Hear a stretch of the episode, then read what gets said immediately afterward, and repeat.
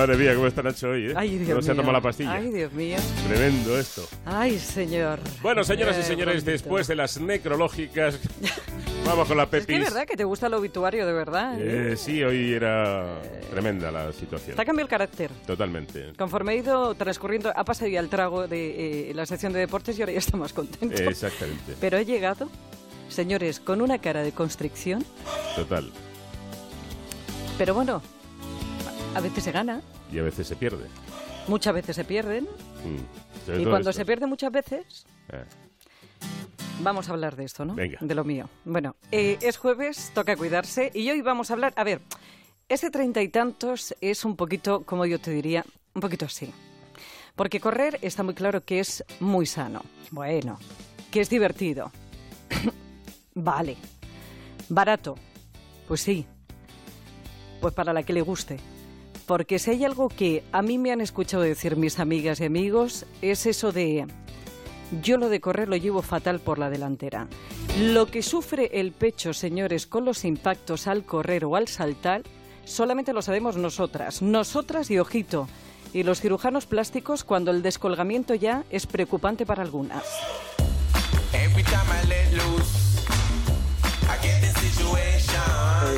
Mujeres cuando hacen running, claro, sufren un impacto en todo el pecho, sobre todo de una fuerza vertical. Y lo importante no es tanto el impacto, sino tener presente que la mama es, es una estructura que tiene muy poca sujeción y entonces a mayor tamaño, mayor peso y a mayor peso, pues mayor movimiento y mayor estiramiento de la piel y de los ligamentos que sujetan la mama al, tórax.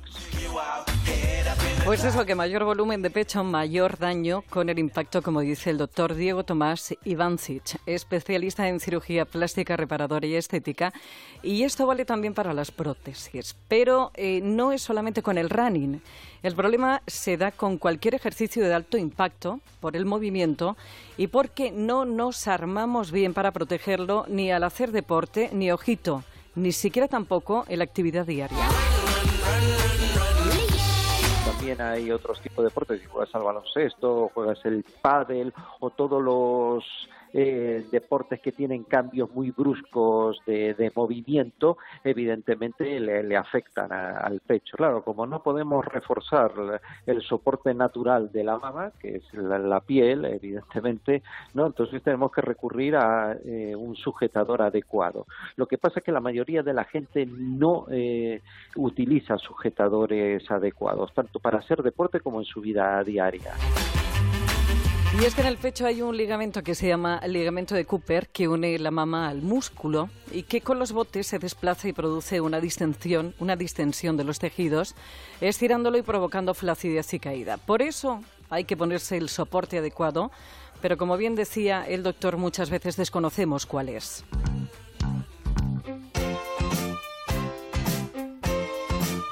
Un sujetador eh, adecuado para el pecho es aquel que no es de algodón, es de, es de licra y no lleva aro. Porque el problema es que la mayoría de la gente, los sujetadores que utiliza son sujetadores con aro y más que nada llevan la copa con relleno y, y todo el peso de la mama recae en la parte inferior del sujetador, en e- en el, aro. Y esto no es bueno. Tiene que ser un sujetador que sujete la mama uniformemente.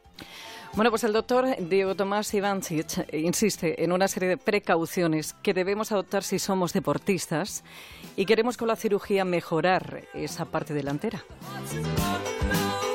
Nosotros siempre en, en la gente muy deportista eh, o recomendamos o no operarse, si gente, por ejemplo, deportistas profesionales, o de operarse habría que utilizar una talla de prótesis eh, bastante moderada. O lo que es lo último, que es el- lo más moderno que hay actualmente, es un, un nuevo tipo de prótesis que a igual volumen eh, tienen un 30% menos de peso.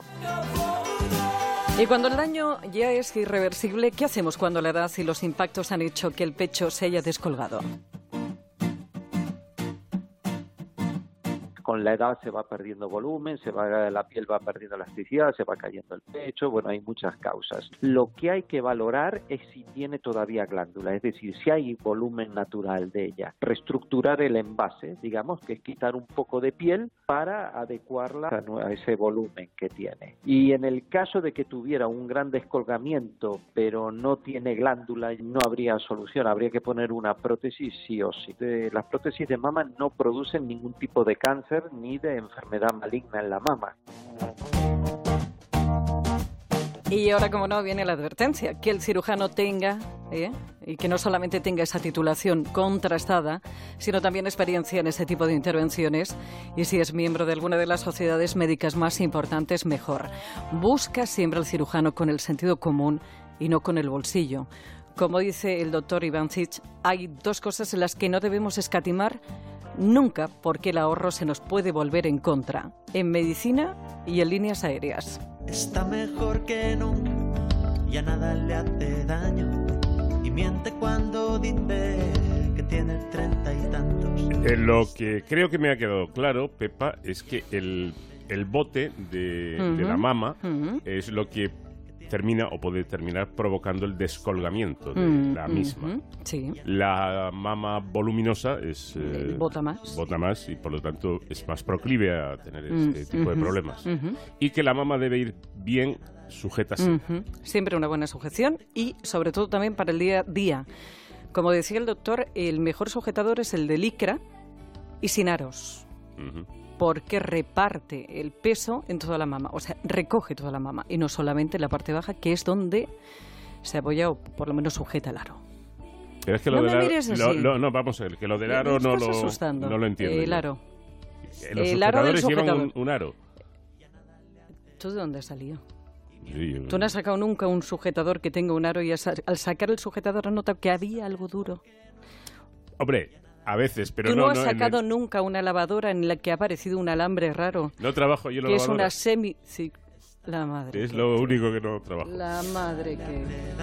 En fin, señores, que hay un Twitter que es arroba, es que a mí también se me ocurre, un Twitter que es arroba treinta y tantos, siempre con número, onda cero. Eh, para cualquier sugerencia o consulta, treinta y tantos arroba onda cero punto es. Para volver a escucharlo recuperar algunos anteriores en onda cero punto es, barra treinta y tantos. Y te recuerdo que tienes más información en la web medicepepa.es y en el blog treinta y tantos que también encuentras en Celebrities de Antena 3 Televisión. Otra vez. Mira qué bien, qué- qué- cuánto bien hace esta sección de Pepa, que dice Miguel, con este tema he dejado de pensar por un rato en el Real Madrid. Muy bien, muy y luego Mila dice, "Cuan- Pepa, cuando hay eh, ya descolgamiento importante, la única solución que queda es comprarse los jerseys más largos. Eh, de verdad, eh, la función del aro en el sujetador, exactamente, pa- Eh, ¿cuál sí, es? Para sujetar. El aro. Eh, el O sea, aro, pero sí. eh, el aro entonces, Eh, el aro. la mama está dentro del aro.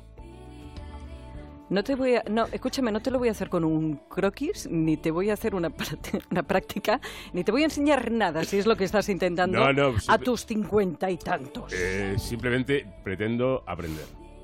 Porque seguro que hay muchos oyentes que acaban de enterarse de que los sujetadores tienen un aro. Eh, tu mujer está escuchando, ¿no? Sí.